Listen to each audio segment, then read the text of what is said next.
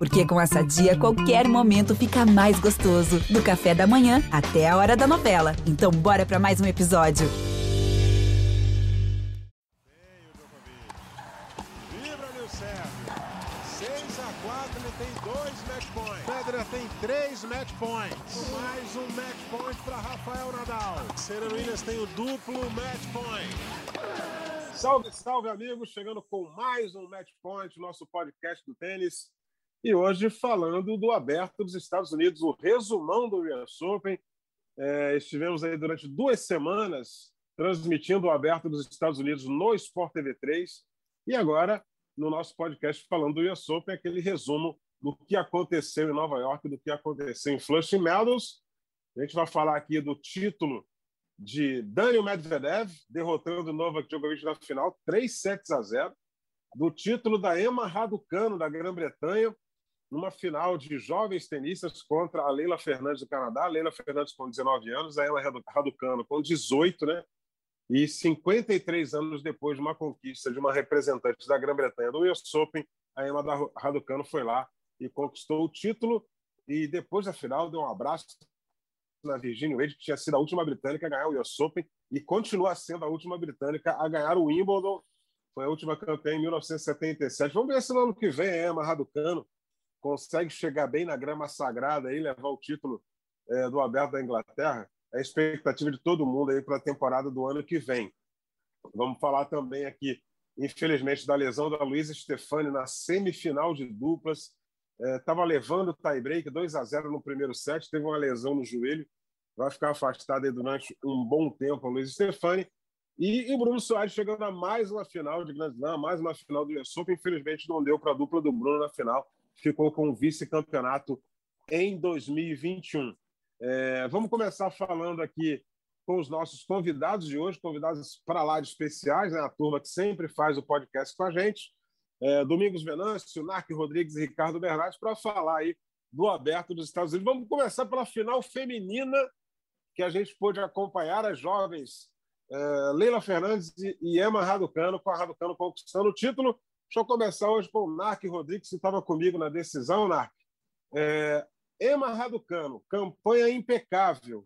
Jogou 10 partidas porque veio do quali, não perdeu nenhum set. Ou seja, ganhou 27 para conquistar o US Open. O título está em boas mãos, Narc. Seja bem-vindo, forte abraço. Abraço, Eusébio, abraço para o Domingos, para o Ricardo, né, que estiveram com a gente nessas duas semanas eletrizantes aí do US Open. Acho que está em ótimas mãos, tá? Porque foi uma tenista que a gente pode questionar que não teve adversárias tão difíceis quanto da Leila Fernandes, ou pelo menos tão famosas, né? tão bem ranqueadas quanto a Leila Fernandes, mas mostrou um tênis muito sólido, moderno, tá? sabendo se defender, sabendo atacar, a atitude dela muito boa, muito boa, nem parecia que era uma menina de 18 anos jogando, e o que é mais difícil ainda, você fazer 10 partidas consecutivas sem perder sets. Né? Foi até interessante, porque alguém publicou numa rede social aí imagens do primeiro jogo dela no quali. Uma quadrazinha pequena, não tinha ninguém assistindo, e depois acabou lá na final, aquele estádio cheio. Né? Eu acho que está em ótimas mãos né? o tênis é, britânico, que vem fazendo um trabalho bem sólido, tá? vem algumas bom, alguns bons valores aí têm surgido no tênis britânico, aí tá aí. Acredito que a Emma Raducano. A gente, a gente já falou algumas vezes aí, o Ricardo sabe bater rir, porque eu sempre falei sobre isso, né? Ostapenko, Kreitikova, aquele pessoal que aparece, né? E aí, vamos acompanhar, né? Para ver se vai ficar. Eu acho que a Raducano vai ficar. Eu acho que chegou para ficar realmente aí entre as melhores. Vamos torcer, obviamente, para não ter nenhuma lesão, nada que atrapalhe aí a carreira dela, mas chegou num jeito que é para ficar. E é bom lembrar também que não foi uma total desconhecida, porque já tinha causado um certo furor, ok, porque era na Inglaterra, no torneio de Wimbledon, mas ela ganhou o wildcard e chegou até a quarta rodada. Mas vamos acompanhar aí, eu acho que o título está em ótimas mãos. É, já que você mencionou o Ricardo Bernardo, vou colocar ele aqui no nosso papo, Ricardo. Uma final de tenistas é, jovens, talentosas e carismáticas, né? Só que, na minha singela opinião, a Emma Raducano é mais completa que a Leila Fernandes. Embora a Leila Fernandes seja muito guerreira, tenha derrubado grandes tenistas na campanha dela e é extremamente carismática e conquistou o público em Nova York. Mas a Emma Raducanu, na hora do jogo, foi lá e apresentou um tênis melhor e conquistou o título do Aberto dos Estados Unidos. Seja bem-vindo aí, Ricardo Bernardes. Obrigado, Eusébio. Um abraço para você, um abraço para o Narc, para o Domingos. Eu estou raducanizado. Eu achei fantástico o que essa menina fez nessas três semanas dela, né, no US Open. Né? Foram duas ah, semanas, foram três semanas Radu... dela no US Open. Raducanizada demais. Raducanizado, claro. Foi um é, espetáculo, assim. É, é. Primeiro, rapidamente ressaltar o torneio, né? Foi um torneio espetacular que nós tivemos. É, chegamos com uma história para ser contada, uma história gigante para ser contada, e saímos com várias grandes histórias contadas.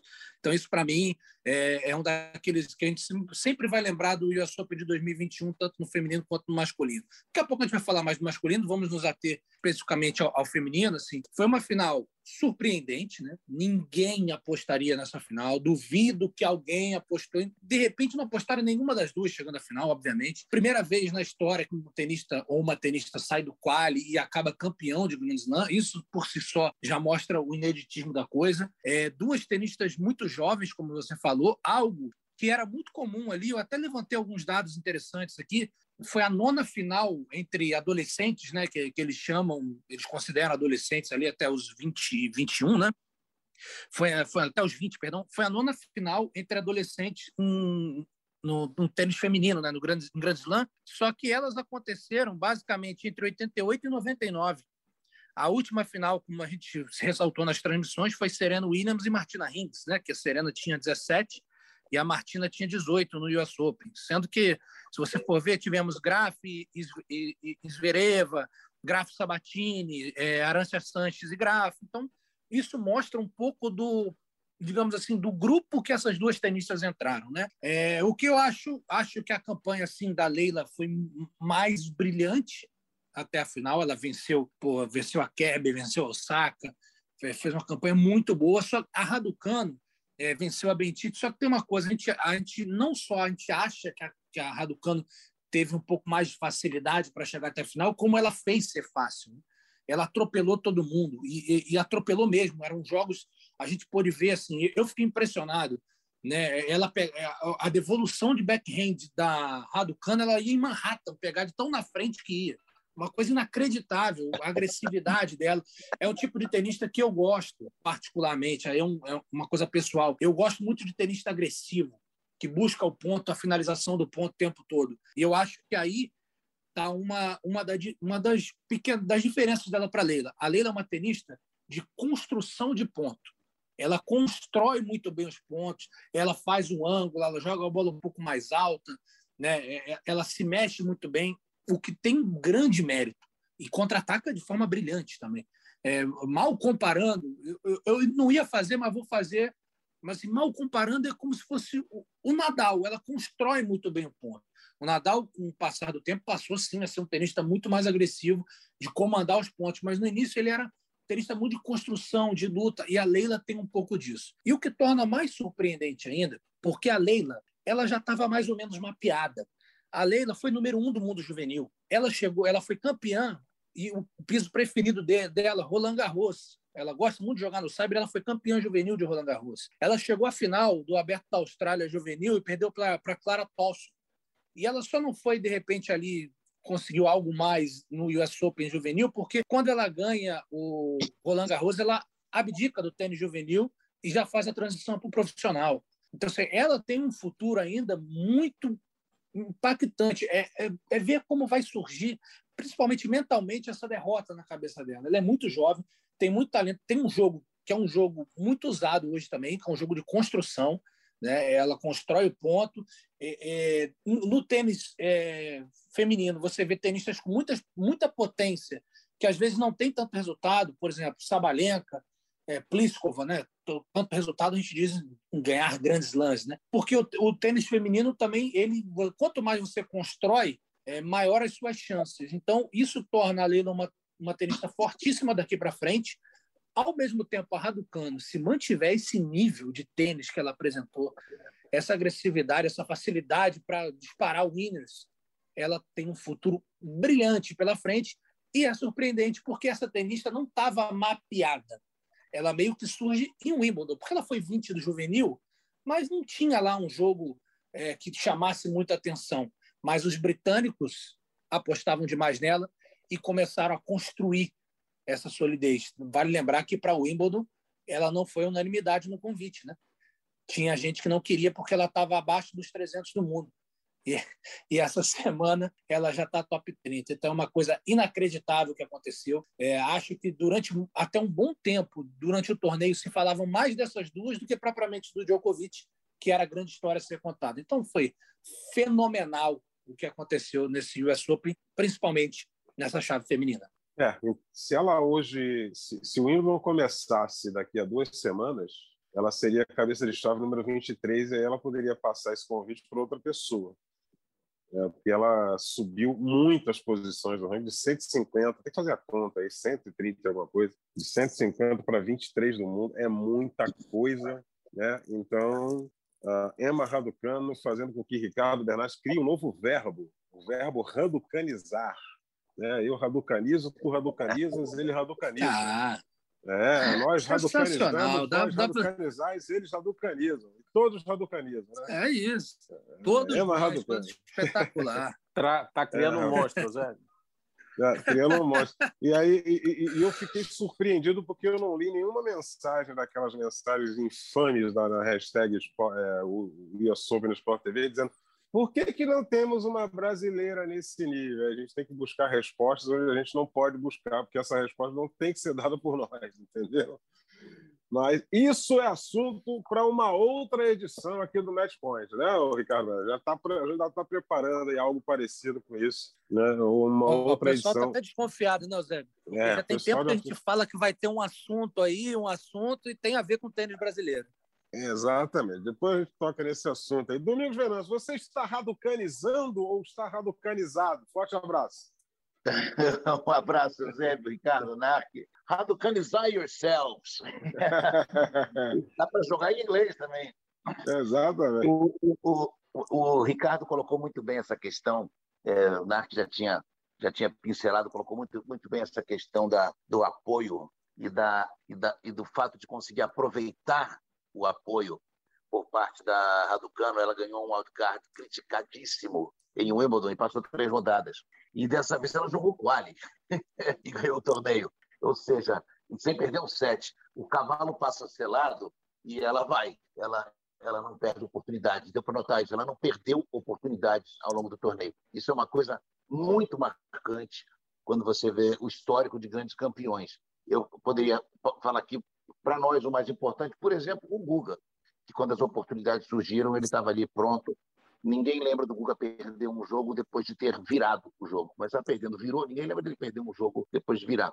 Então, aproveitar as oportunidades, como naquele match point contra o Mike Russell, e nunca mais o, o americano viu nada. Eu senti isso muito errado, Cano.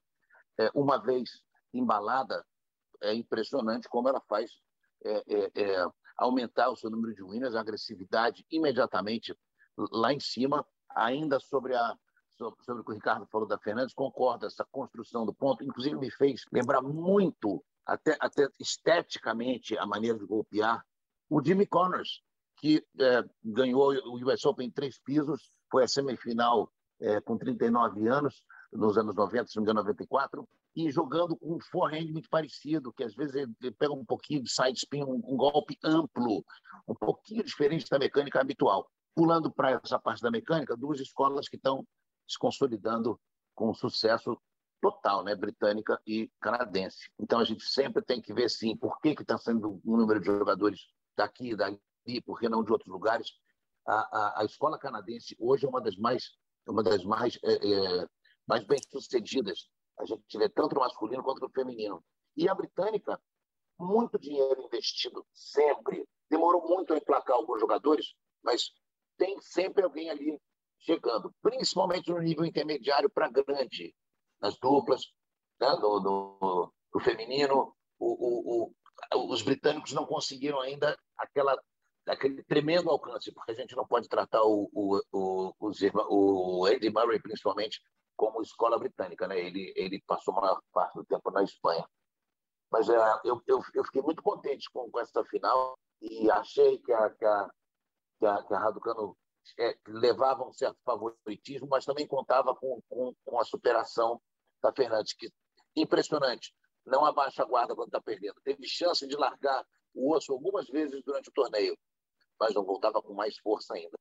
É, então a Raducano aí é, com uma campanha excelente, mas é, a gente pode destacar também é, é, a questão da Leila Fernandes, né? Porque ela pegou um, uma sequência de jogadoras duríssimas e, e nessa lista aí estava Naomi Osaka, estava Angelique Kerber, jogadores que já conquistaram o título de Grand Slam e, e, chegou na final aproveitando muito bem aí o momento que ela viveu em Nova York, né, Lar? Sim, e num estilo bem diferente. Ela fez uma maior campanha. Ela, e boto nesse hall aí também, ela venceu a Svitolina no tie-break do terceiro set. Então, Sim, foi um jogo duríssimo, duríssimo, né? Svitolina bastante experiente já aí no circuito, né?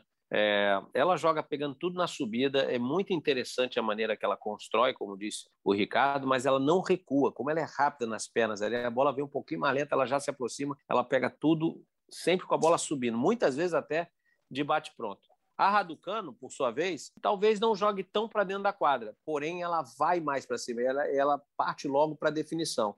Obviamente que a construção acaba sendo consequência, porque como ela tem muita potência nos golpes, imediatamente você já tem uma bola mais curta e aí você acaba podendo definir com mais tranquilidade. E me chamou a atenção no primeiro game do jogo, a Raducano pegando um forehand, Raducano destra, indo para paralela, mas pra, muito para paralela para cima do forehand da Leila Fernandes. Pode ser um recado, né? Talvez, ó, eu vou, quero tirar sua confiança, eu vou atacar o seu melhor golpe. Mostrou um pouquinho da Raducano como ela é corajosa, né? E a Leila Fernandes teve essa campanha também, estilos diferentes, né, distintos, porém são duas grandes jogadoras, muito jovens, e tem tudo aí para fazer um belo de um estrago aí no circuito feminino. Quando você fala do posicionamento dela próxima ou em cima da linha de base, é mais uma coisa que me fez lembrar o Connors a postura dela na quadra, pegando tudo na subida, ou como você falou, às vezes quase de bate-pronto, com o golpe amplo, né? com a preparação mais ampla. Lembra, lembra demais aquele estilo de jogar do Jimmy Connors, que hoje em dia o, o, o estilo feminino jogar tênis está muito próximo do que era o masculino nos anos 70, né? Está mais reto, ao, ao, passo que o masculino está com mais parábola, né? Bolas mais altas, com mais top spin. Então, é mais uma questão que me fez me fez lembrar muito do senhor James Scott Connors. Obrigado, desculpe. É isso aí. E, e, não, fique, fique à vontade. É, e, eu, e, durante a transmissão, inclusive, a gente recebeu uma mensagem lá de um, de um telespectador dizendo que lembra muito o, a forma do Manarino jogar. Pegar tudo na subida, tudo debaixo pronto lá do fundo da quadra. Né? E, e, essa análise do Domingos é pertinente porque você pega jogadoras aí e, e a fila da, da, que a Leila Fernandes colocou aí, teve Naomi Osaka, teve é, Svitolina, Sabalenka na semi, numa fase anterior ganhou da Kerber, e, e, são tenistas que batem reto. E, e, e, se a gente dá uma olhada no jogo da Pliskova, é claro que a escola tcheca não podia mudar, né? Não vai mudar assim de um ano para outro. Né? Não é como a Austrália, que, que mudou o panorama do saque e voleio quando surgiu o Leighton Hilt e agora os australianos é, jogam no fundo da quadra. Você não vê muito australiano indo para a rede. Só que a escola da República Tcheca é bola reta, flat, e essas tenistas acima de 1,80m, meu amigo, se deixar na altura da cintura, você certamente será furado no fundo da quadra. E a Leila Fernandes tem essa bola aí e, e aproveitou bem as oportunidades em jogos duríssimos. Foi na final contra uma tenista que está impecável, ganhou todos os sets do torneio, é uma Raducano. E na minha singela opinião, eu acho que a Raducano vai ganhar muita coisa. E eu não sei se a Leila Fernandes vai ter de novo essa oportunidade. Tomara que sim. E tomara que as duas possam protagonizar uma grande rivalidade no tênis feminino durante anos e anos, como a gente vê aí no, no, no masculino, a rivalidade Federer-Nadal, Federer-Djokovic, Nadal-Djokovic. Né? Nós é, falaram no discurso, né? Então, rivalidade ah, entre os Big Three. Até ia ser bem interessante, até pelo choque de estilos, como a gente apontou aqui, né? Tem para todos os gostos. Se você gosta, como eu gosto, uma tenista mais agressiva, impetuosa, que busca definição é, quase que o tempo todo, tem a Raducano. Se você gosta de um tênis mais de construção, de contra-ataque, até um pouco mais de variação, você tem a, a Leila Fernandes. Assim, não deixa de ser é, um, um, alento para todos nós. assim É sempre legal ver surgir gente nova, né? e ainda mais com esse nível de tênis, com o carisma das duas. A Leila, até mais carismática, como vocês falaram aí, ela está desfrutando ali. A Raducano já apareceu aquela coisa britânica um pouco mais fria, mas muito bem pensado tudo que ela vai fazer em quadra. Me chamou a atenção a maturidade, que as coisas. É, parece que ela nada ali que ela fazia também era gratuito. Apesar de buscar definição, você via atacando as devoluções que ela atacava, entrando na quadra, pegando a bola lá na frente, como eu brinquei até. Parecia que ela ia em Manhattan buscar, atacando muita cruzada, é, tentando tirar a Leila do ponto desde o início. Então, é, foi uma coisa impressionante e, e, aqueles dados sempre interessantes né, que você vê. Por exemplo, a Raducano conquistou o primeiro título dela, digamos, profissional, né, de, de nível WTA e foi logo um grande slam. Isso já aconteceu cinco vezes. Uma a gente lembra bem, né? Que foi o Guga campeão em Roland Garros em 97, primeiro título dele nível ATP foi logo Roland Garros. Tinha acontecido mesmo com o Villander em 82, também Roland Garros. E aí, outras duas vezes no feminino, curiosamente, também Roland Garros, e essas bem próximas. O primeiro título profissional da Ostapenko foi Roland Garros 2017. O primeiro título é, é, profissional da Sviantec foi em Roland Garros 2020, ou seja, é, também a, a Raducano conseguindo esse feito. Ou seja, é qualquer um ganha Roland Garros, não é isso? Então, aí, aí tem um pouquinho disso, Nath, mas ao mesmo tempo, o, o, o, o, o, e, caramba, o Grand Slam, que tem tido mais varia, variedades, digamos assim, de vencedores é justamente o US Open. Daqui a pouco no masculino, quando a gente analisar, tem um dado bem interessante. No feminino também está acontecendo, e só para é, terminar esse giro de dados, né, de informações curiosas, foi apenas a segundo, o segundo Grand Slam jogado pela Raducano, né? O primeiro, como a gente falou, foi o Wimbledon, e aí se tornou a, a terceira tenista a ser campeã com menos de quatro vezes ter jogado, né? A Mônica Seles precisou de no quarto Grand Slam dela, Roland Garros 90, foi campeão, foi campeã. E a Andreescu, no quarto Grand Slam dela também no US Open em 2019, ela foi campeã. Ou seja, a Raducano está sempre os dados que estão balizando, né? Alguma coisa dela são de tenistas que têm alguma coisa especial, né? O que promete um futuro muito bom. É que ela é muito jovem. Então a gente nunca sabe como um tenista tão jovem vai reagir. Né? Tem aquele tenista que vira tipo um Nadal e aí vai embora, começa a lutar por tudo, pode não ganhar, mas vai estar sempre chegando. E tem aquele tenista que dá aquela deslumbradinha, né? Tipo, ah, sou campeão de Grand Slam, tá ótimo, tenho 18 anos, tem muito pela frente, vou curtir um pouquinho agora. E aí, como a gente falou, né? Aí as oportunidades vão passando, o tempo vai passando e você não consegue voltar mais. Então, é, analisar, ver como a Raducano, pelo staff que ela tem, toda a estrutura por trás, eu iria na primeira opção. Eu acho que ela vai começar, como a gente falou, a lutar por tudo aí. É, e tem tenista que nem Grand Slam conquistou, só chegou a vice e já comprou uma Ferrari no dia seguinte, né? E aí acabou a grana, depois tem que fazer exibição para pagar as contas, né? Mas isso aí é um, é um outro assunto, né?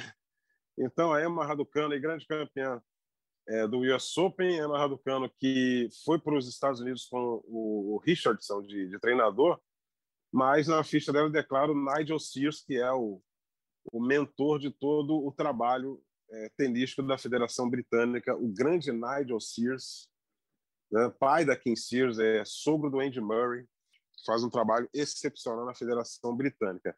É, vamos amarrando.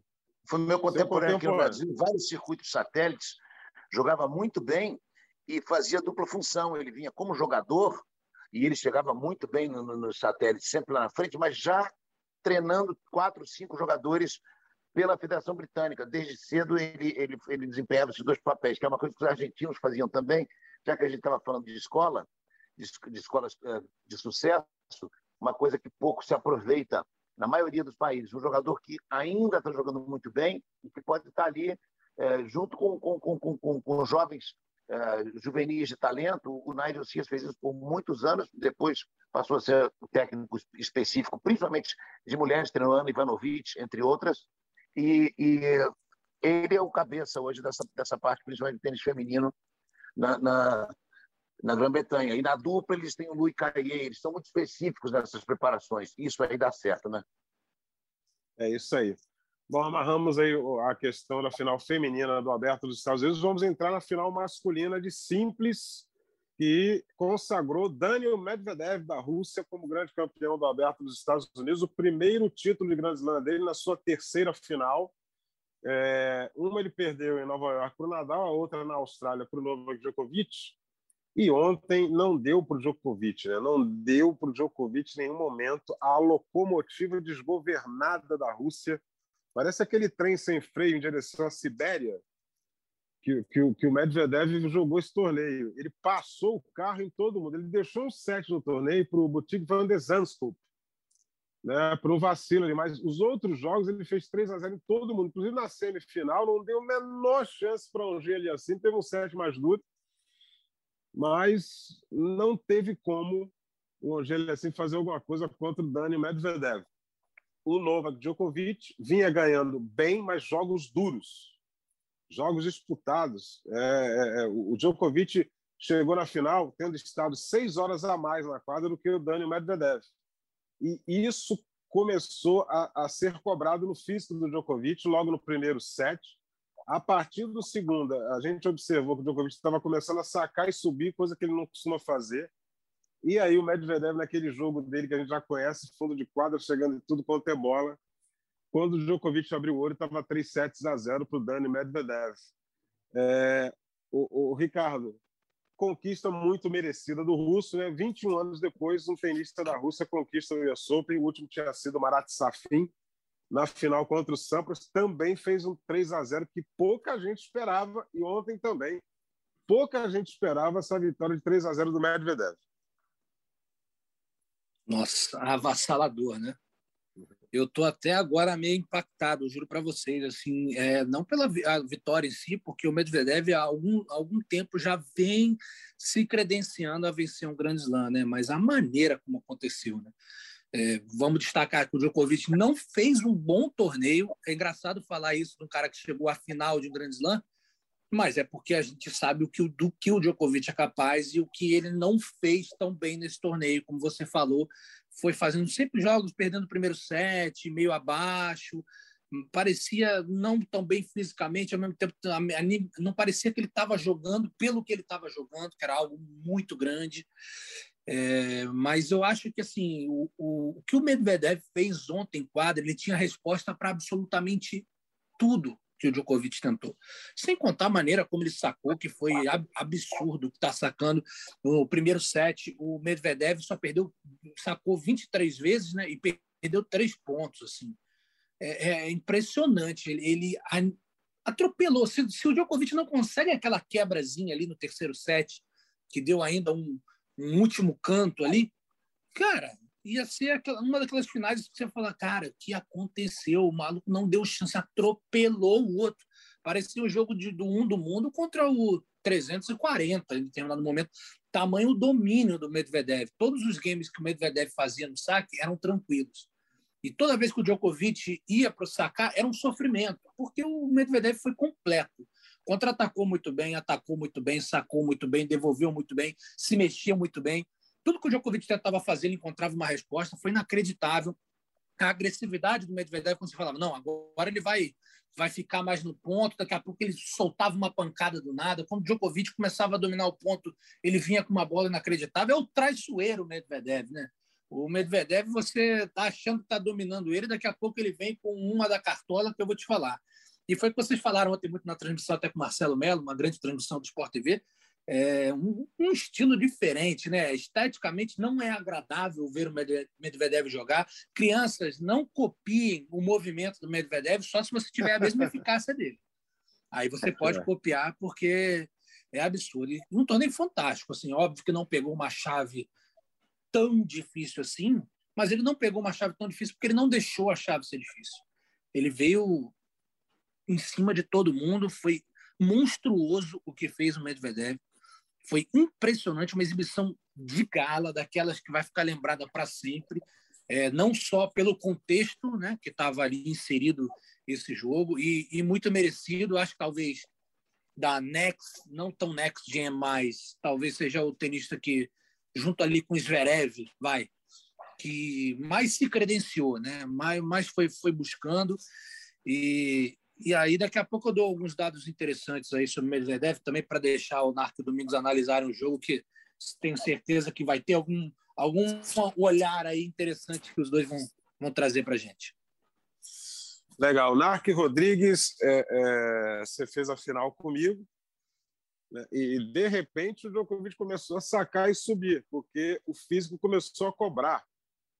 E aí o, o Medvedev, à vontade, só administrou, deu uma tremidinha na hora de sacar para fechar, perdeu o saque. E aí, o grande mérito do Medvedev na hora de sacar para fechar pela segunda vez.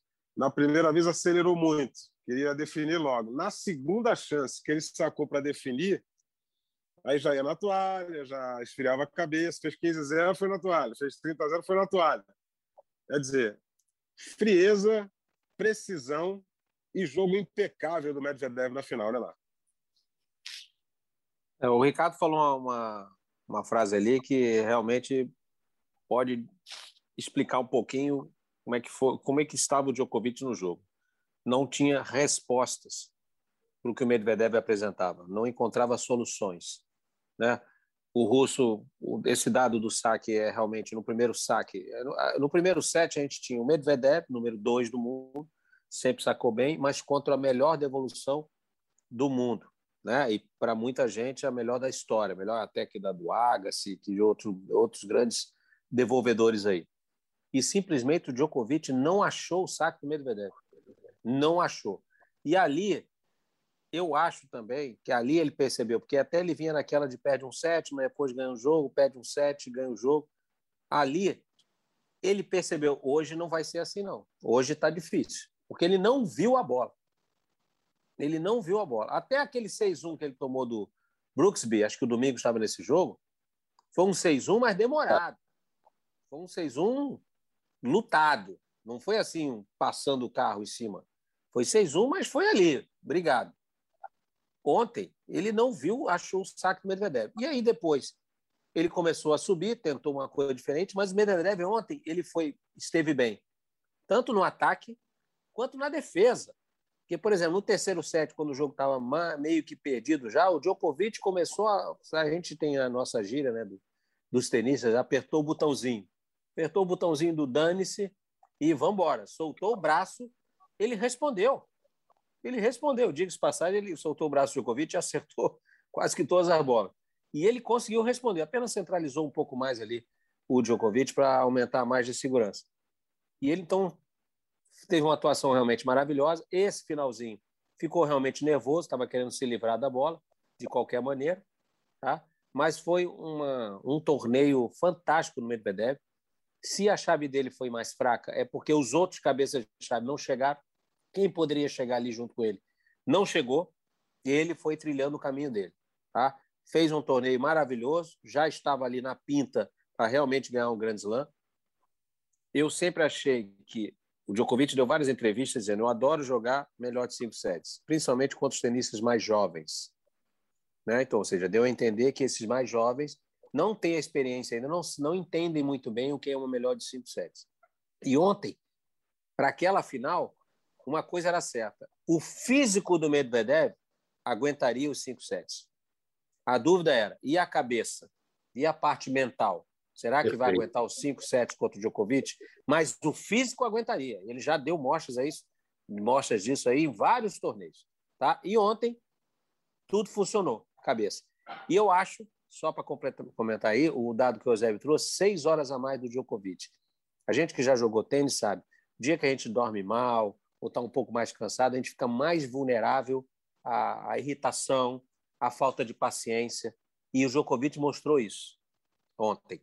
Então, talvez a gente não tenha percebido uma movimentação deficiente do Djokovic, nada disso, mas a irritação, o jeito que ele estava, eh, falta, nitidamente falta de paciência em alguns pontos, pode ser né, por causa desse tempo a mais aí na quadra. Aí. A gente não vai saber.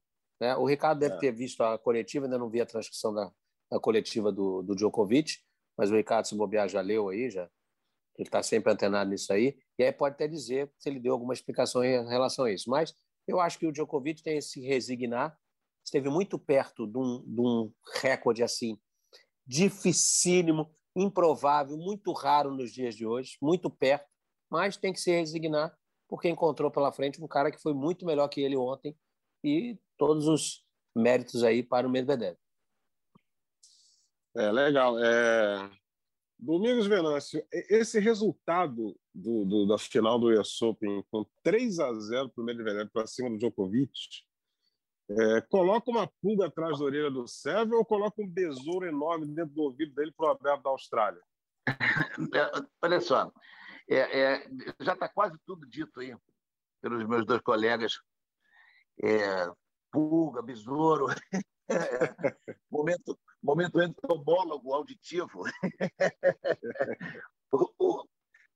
eu, eu, vejo da seguinte forma: 2019, é, o, o, o russo que vive dizendo que não gosta de Saibro, o Ricardinho deve lembrar isso mais do que nós todos, pelos dados.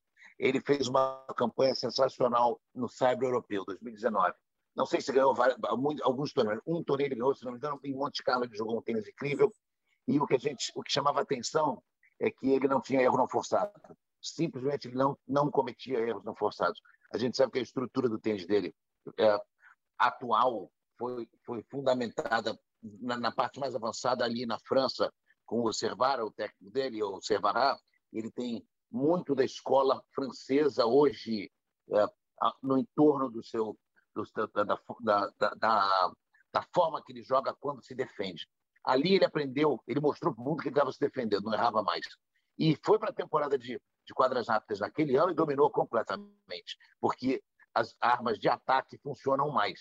Então, o jogador, o que mais me chama atenção no, no, no Medvedev há algum tempo, e inclusive o Marcelo Melo comentou isso na televisão, é que ele, ele pode estacionar o carro e falar assim: bom, vou ficar aqui agora, vou ficar aqui comigo, porque tem uma esquerda cruzada aqui, é, é, é simplesmente um, uma bola que não erra, nunca e que dá chance dele atacar com uma direita muito forte, muito imprevisível, e como disse o Nath, que não dá leitura nenhuma, e ele tem um saque ótimo e cada vez melhor. Chega junto à rede com alguma, com alguma facilidade, porque é muito leve, é impressionante como ele se move. Então, um jogador se move muito bem. É alto, saca bem. Tem uma direita que não dá para ficar dando sopa para a direita dele. E não erra nunca na esquerda cruzada. Esse cara está fundamentado, né? ele está absolutamente fundamentado. Quanto ao Djokovic, que em tese faz tudo um pouquinho melhor, tudo um pouquinho melhor, menos o saque talvez, do que o Medvedev, eu acho que está acontecendo com o Djokovic um pouco do que aconteceu com o John McEnroe quando o Borg parou de jogar. O, McEnroe disse que não era justo com ele o Borg fazer aquilo, com ele McEnroe, porque ele perderia uma referência. Eu acho que o Djokovic tem jogado mal quando não tem Nadal ou Federer por perto. Mal no sentido, não jogar mal, mas eu acho que ele perde um pouquinho aquele eh, um olho no gato e outro no peixe, né? Como é que eu estou indo aqui, como é que estão indo os outros dois? E as referências dele atuais, Medvedev, Zverev, são, são figuras que ainda não, não mostraram 110% do que tem né? Na, na, no seu cardápio. Então, é, eu acho que o Djokovic, sem Federer e Nadal, é um, um Djokovic um pouquinho mais frágil, embora devesse ser o contrário, mas eu acho que ele perde um pouco do foco é, no seu melhor tênis, no, no que ele vai precisar é, é, aonde ele vai levar. E concordo com o Narc no, no, no seguinte: foi 3 a 0. Eu acho muito difícil que fosse o mesmo é, placar se o Djokovic tivesse ganho o primeiro ou o segundo set. Eu acho que a coisa poderia ter um pouquinho. Lembro do Guga contra o Federer. É, todo mundo é, dizia impossível o Guga ganhar do Federer em 5 sets em Roland Garros por causa do quadril, mas ele ganhou em 3. E eu acho, é. eu acho que em 3 é uma coisa, né? Em cinco, concordo com o Narco.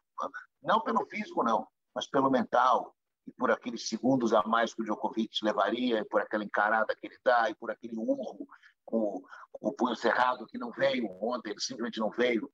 É, e, é, o Medvedev foi implacável, como diz o Ricardinho, avassalador, mas faltou um pedaço do Djokovic ali no jogo, na minha opinião. Além é, do que, ah. pelo Grand Slam, né? para muitas, muitas pessoas, teria sido o grande feito da história do tênis se ele tivesse ganhado o Golden Slam esse ano. O Grand Slam já era diminuído. Como é que pode isso? O jogador tem três títulos de Grand Slam no ano e o feito de não ganhar seria uma coisa assim menor. Como o sarrafo está alto para esse jogador, né? Mas achei que faltou um pouco ao Djokovic. É, e curiosamente foi um triplo 6-4, o mesmo placar do Guga lá em 2004 contra o Roger Federer. Aliás, o Guga evitou o Federer de fechar o Grand Slam no ano. Amigo. Em 2004, o Federer, o Federer ganhou a Austrália, o Wimbledon e o US Open. Será que tem alguma coisa cabalística aí? Sei lá. senhor Gustavo, o senhor Gustavo. Com Agassi também foi 6-4, 6-4. 6-4. Isso. Exatamente. Isso. A final de Lisboa, né? Isso. Eu acho que é difícil dizer se o Federer fecharia o Grand Slam, até porque Roland Garros seria o segundo, né? E não é não, sei, não cara, o último pô. quanto começou. Mas se você pegar como o Federer passeou em Wimbledon e passeou no US Open e a final que foi de 2004 em Roland Garros, ah, ele fecharia. Pô, fecharia, meu amigo. O Federer, se tivesse ganho no Google, ia brincar também Roland Garros naquele ano. Exatamente. Ele teria um, jogo chatíssimo com o Davi Nalbandiano, as quartas de final, que o Google acabou parando lá. Né? É, mas assim, acho que o Google em condições normais em Roland Garros, ele não perderia nunca para o Davi Nalbandian. Né?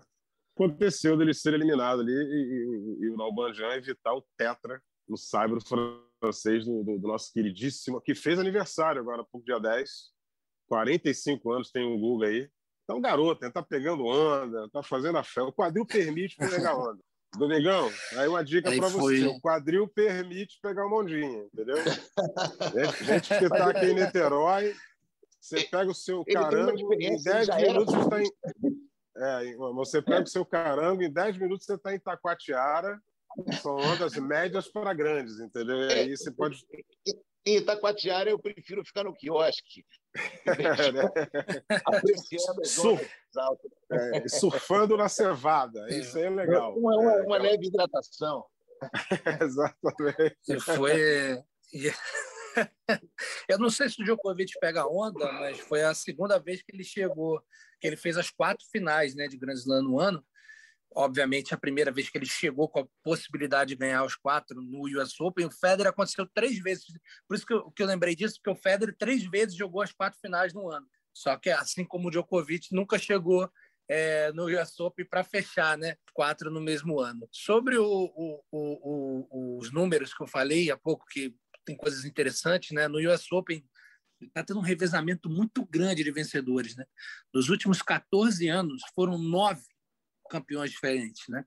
Aí você inclui, além do, do Big Three, né? Você inclui aí Dominic Thiem, você inclui Marin Cilic, o Andy Murray, o Del Potro e agora o, o, o Medvedev, né? Vavrinka, então já né? mostra que é, já mostra que é um que é um torneio que nós temos um, um sempre no fim do ano aprontando alguma coisa. Se você for comparar então com os outros grandes lances, no mesmo período de último dos últimos 14 anos, só foram quatro vencedores diferentes. Né? Então, isso mostra que US Open tem, tem sempre um, um diferencial aí para gente. Né? E sobre o, o, o, Djokovic, na, na coletiva, assim, eu não vi a coletiva toda. O pouco que eu vi, ele, fala, ele, ele ficou muito resignado, falou que ou ele teve muita dificuldade de encarar esse jogo como um jogo comum, e que de fato para ele não era, né? Isso dificulta um pouco e tudo mais. Assim, eu não, não acompanhei toda a coletiva, o pedaço que eu vi, ele, ele falou muito sobre isso. É, agora, eu estava fazendo uma coisa aqui, pensando comigo. Se esse título do, do Medvedev sobre Djokovic, porque se tornou apenas o terceiro jogador a bater o, o Big Four né, numa, numa final de, de Grand Slam.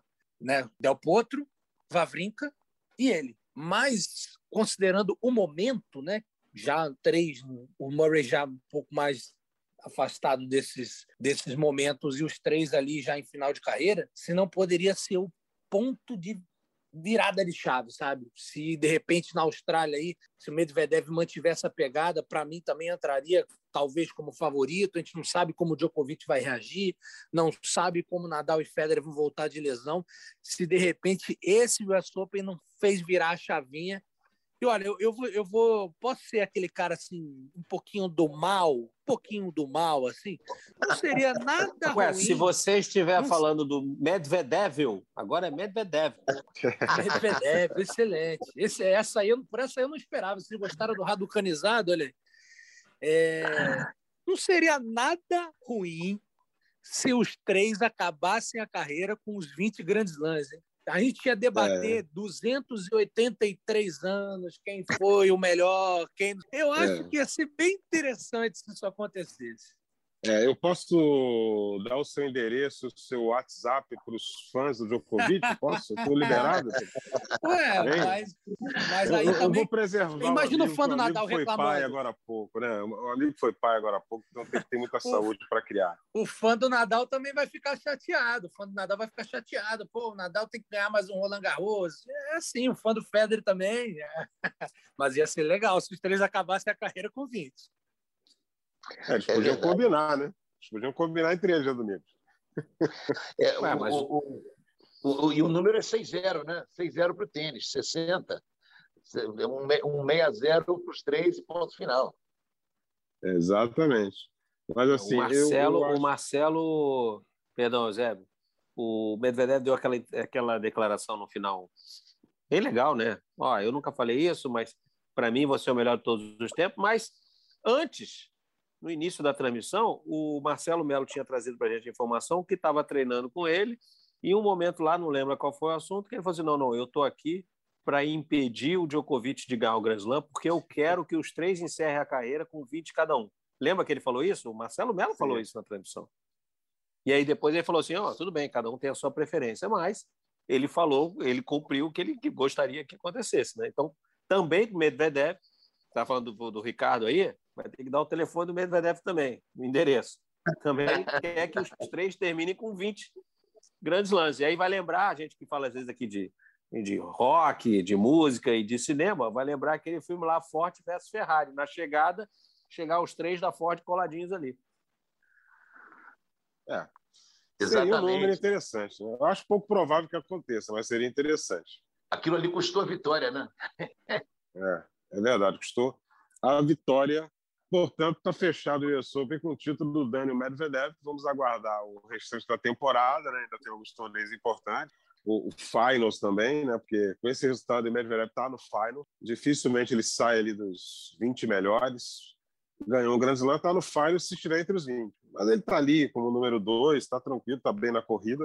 O Djokovic deve jogar o Finals também, se estiver bem de saúde. E a gente aguarda essa reta final é, da temporada 2021 com esse título de Daniel Medvedev aí conquistando o aberto dos Estados Unidos. Ah, vamos falar aqui do, do, do, nosso querido Bruno Soares. Mais uma vez o Brunão na final do US Open, infelizmente não deu, né? É, ao lado do, do Jay Murray, parceria está dando certo de novo. É, foram derrotados pelo, derrotados pelo Rajiv Ram e o Joe Salisbury. Aliás, meus amigos, é, é como diria é, é um locutor dos tempos antigos, que Deus já levou, do Rádio Esportivo do Rio de Janeiro, chamado Dolcei Bueno de Camargo. Dolcei diria o seguinte: esse Joe Salisbury é de encher as medidas. O cidadão jogou demais na final, né, Ricardo? Nossa, impressionante também. Como ele tomou conta do jogo, né? Depois de um primeiro set até controlado ali pelo Bruno e pelo Jamie, depois eles cresceram demais e apesar do Rajiv Grant ser um cara muito experiente, que também teve bons resultados durante o período que ele jogou simples, o Salisbury dominou extremamente agressivo, contundente, bem junto à rede, bem nas devoluções, jogou demais, realmente dificultou uh, demais a vida do Bruno aí, do, do Jamie, mas é, de certa forma, óbvio, a derrota numa final sempre machuca, né? Mas fica um belíssimo resultado de uma dupla que nessa retomada começou bem, mas depois os resultados não vieram da forma como eles esperavam. E aí, depois de uma crise de apendicite, de não treinar para chegar no, no US Open, chegar numa final. E outra coisa, vamos dar um destaque aqui, porque ele foi destaque não só para a gente, mas como foi destaque para as transmissões do Noah, né? Imagina o Bruno como estava desfrutando no momento com o filho dele ali, já entendendo melhor as coisas, batendo uma bolinha dentro de quadra do, do complexo. Então, deve ter sido realmente um momento muito especial para o Bruno. Óbvio, fica aquele sentimentozinho de, puxa, que imagina ainda ganhar um título na frente do filho, mas isso dá um, um alento para o Bruno, mostrar que, óbvio, tem como negar, o Bruno aí já está às vésperas aí de fazer 40 anos, então a carreira já está chegando para o momento final ali. Então, imagina ganhar um título na frente do filho, mas sim, eu acho que esse resultado vai dar um, um ânimo para a dupla, principalmente, que não estava com resultados tão bons assim.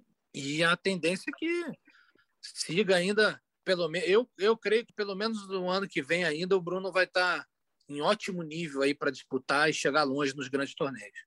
É, e, e, é impressionante como ele é bem sucedido na carreira, né? com os resultados, com, com, com a vida fora da quadra. É, Bruno Soares ele, ele, ele só passa a, a, a, imagem positiva né, de tudo. Você não vê nada de negativo no Bruno.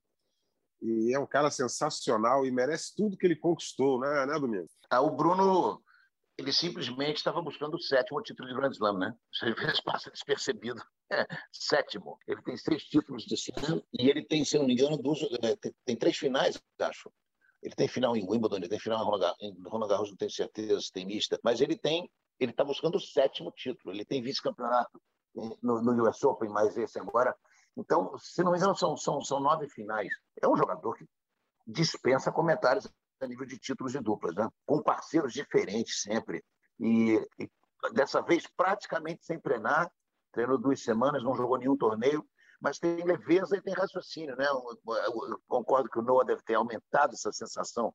É, é, serotonina total, né? E o, e o Bruno passa isso muito bem. O Jamie é um parceiro perfeito para o Bruno. O, o Pavic, na minha opinião, é melhor duplista do que quase todo mundo hoje em dia, mas o, mas o, o Murray encaixa muito bem. O, aqueles voleios inside-out dele misturados com as devoluções do Bruno, eu acho que se completam muito bem. E eu, obviamente, queria falar uma coisa sobre duplas, o Ricardo já deve ter imaginado o que eu vou falar. a gente chamou atenção ao longo do jogo todo e no final houve uma homenagem em relação a isso. Nas duplas mistas, os quatro jogadores são oriundos do universitário. As, as, as, duas duplas eram formadas por ex-universitários americanos. E a dupla campeã masculina também é. Então, a gente sempre lembra jogador de tênis que está na sua formação tem que treinar dupla, tem que saber jogar dupla, porque no mínimo ele pode conseguir uma bolsa universitária que vai alavancar o seu tênis. Se ele não sabe jogar dupla, a universidade não vai dar uma bolsa inteira para ele, porque vai ter que contratar um jogador de simples mais um jogador de duplas. Então, quatro universitários na final de mistas e a dupla campeã masculina, muito legal. Quanto ao Salisbury, reza a lenda que depois de ganhar o masculino e a ele ainda foi jogar um torneiozinho da USTL lá para ver se ganhava mais alguma coisa, porque ele ganhou tudo. É, rapaz. Salisbury no, no modo Yevgeny Kafelnikov, fominha, o Salisbury. Não deixa nada para ninguém. É, ele, fez, ele fez uma campanha impecável no Aberto dos Estados Unidos, Narc, e é uma dupla agora que a gente vai ficar muito de olho, né? Para a sequência da temporada e para o ano que vem também. O Salisbury e o Rajiv Rank a gente já conhece.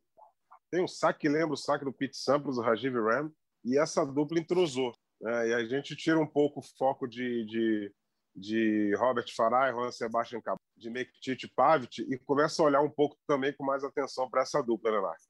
Mas essa dupla já vem jogando bem já há algum tempo. É, se eu não me engano, Roland Garros, é, do ano passado, ou esse ano, sei lá, me corrijam aí, o Bruno e o Pavic, acho que ganharam deles num sufoco danado, foi no ano passado, num sufoco danado, um jogo dificílimo também. E esse ano, para chegar até a final e serem campeões, eles salvaram contra o Purcell e o Ebden, salvaram três match points.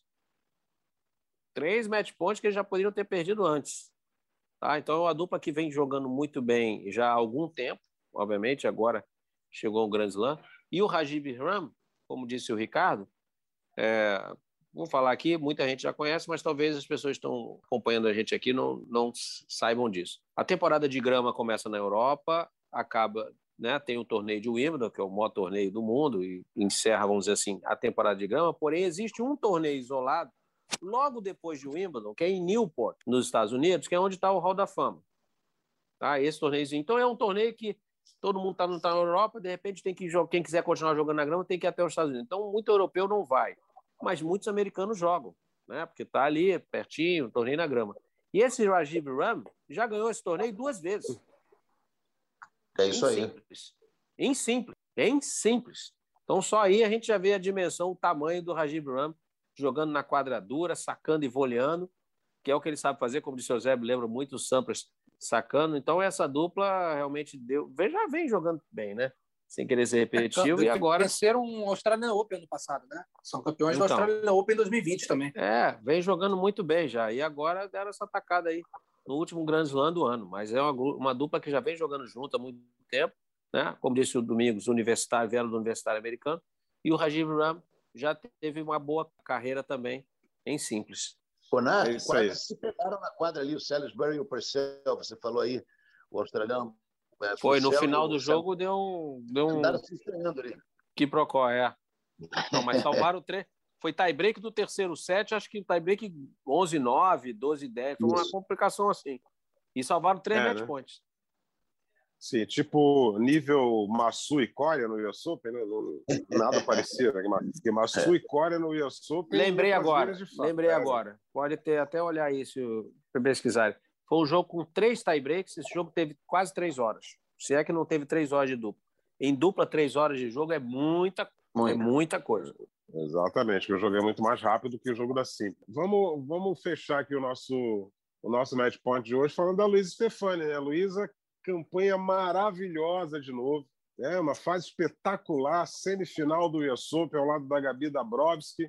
Infelizmente, aquela lesão feia no joelho, feia, quando a dupla estava vencendo o primeiro o tie-break do primeiro set contra é, McNally e Coco Gauff, as americanas que acabaram indo para a final.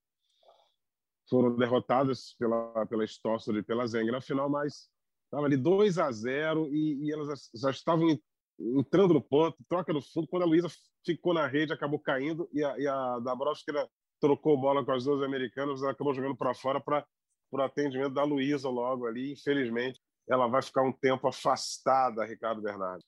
Ah, fatalidade, né? Assim, eu, eu falei antes do nosso, no, nossas edições anteriores, quando a gente projetava, eu falava que eu confiava muito na dupla da Luísa com a da Bros, que eu achava que ali tinha algo diferente acontecendo, é, e de fato se provou. Óbvio, a gente não tem como fazer esse exercício de adivinhação, mas pelo que a gente via do jogo ali, provavelmente elas levariam aquele tie-break, e aí, meu amigo, um 7 a 0 muito chance era enorme de chegar pelo menos até a final, mas isso hoje acaba sendo de menos, porque infelizmente a Luísa nesse momento especial da carreira dela, porque não é nem só questão do tempo de recuperação, né, que vai ficar afastada provavelmente aí uns seis meses, tem que ainda analisar com mais cuidado a extensão da lesão, mas o, o, o mais, o mais chateia, porque, por exemplo, ela ia poder jogar o finals de duplas. É, é, já estava na quinta colocação. Mágico. É, com o resultado que estava acontecendo no US Open, o momento é mágico. Era um momento, digamos assim, é, fazendo uma, uma comparação, por exemplo, com o nosso querido Big Brother Brasil, quando alguns Big Brothers saem, é o momento deles capitalizarem. Aí é questão só financeira, né? Eles acabaram de sair, todo mundo conhece, então vão ganhar dinheiro, vão trabalhar. E no caso da Luísa era aproveitar o momento dentro de quadra. Óbvio, também tem a parte financeira que chegando longe ela ganha dinheiro dela. E ela contou para gente que ela tem o objetivo de voltar para simples e que duplas era ali para dar essa sustentação para a carreira dela também simples, mas enfim, era o momento de desfrutar. Você via que ela estava leve em quadro. Depois da medalha, ela já vinha muito bem antes, mas depois da medalha e da dupla, especialmente com a Dabrowski, o ponto de virada foi uma coisa incrível. É, elas estavam leves em quadro. Você, mais ou menos como a gente via a Leila Fernandes, que a gente falou no início, de estar tá feliz rindo. Elas, tavam, elas podiam estar tá atrás do placar, elas estavam se divertindo que aquilo ali era um prazer e elas estavam jogando bem. Então é, é uma, uma pena, uma pena, uma pena, uma lesão que venha no momento.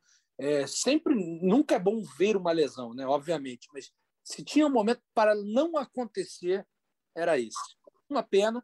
Vamos torcer para uma rápida recuperação. É isso aí. É, Mark Rodrigues, é, é, você andou tendo a, a, consulta, vamos dizer assim, né, de, de alguns é, especialistas no assunto e a recuperação vai de seis a nove meses, não é isso? É, na verdade, eu consultei alguns médicos, fisioterapeutas, que você pode normalmente voltar em seis meses, mas para uma pessoa normal, vamos dizer assim, tem uma vida normal.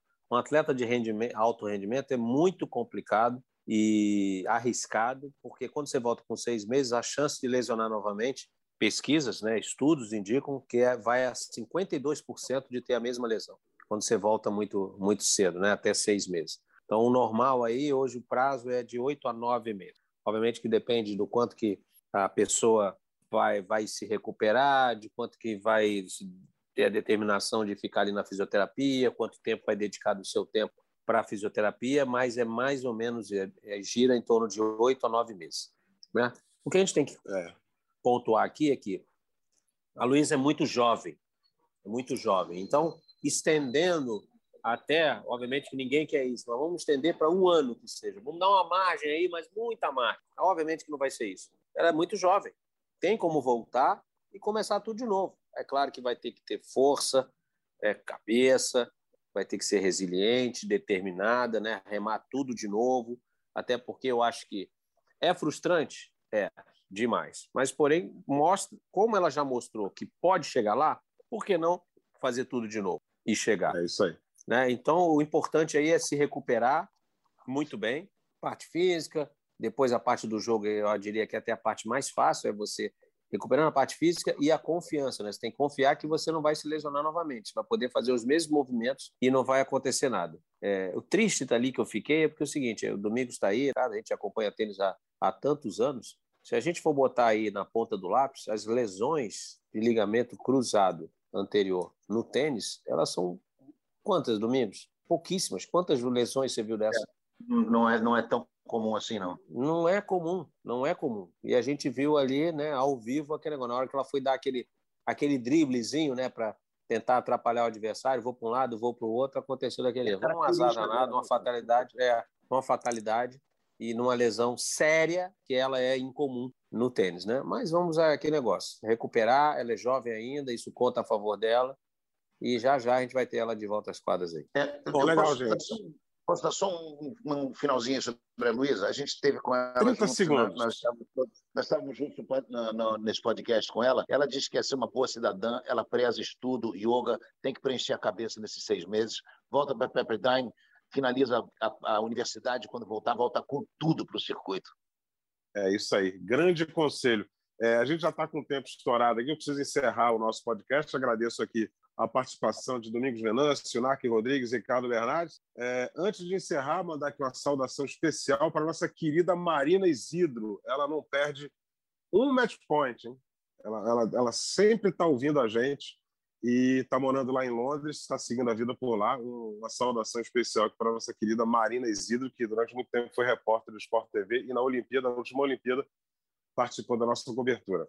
É, semana que vem a gente está de volta com mais uma edição do nosso Match Point.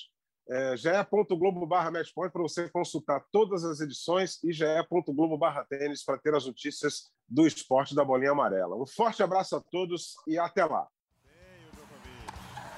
Vibra, 6 a 4, ele tem dois match points. Tem três match points. Mais um match point para Rafael Nadal. Serena Williams tem o duplo match point.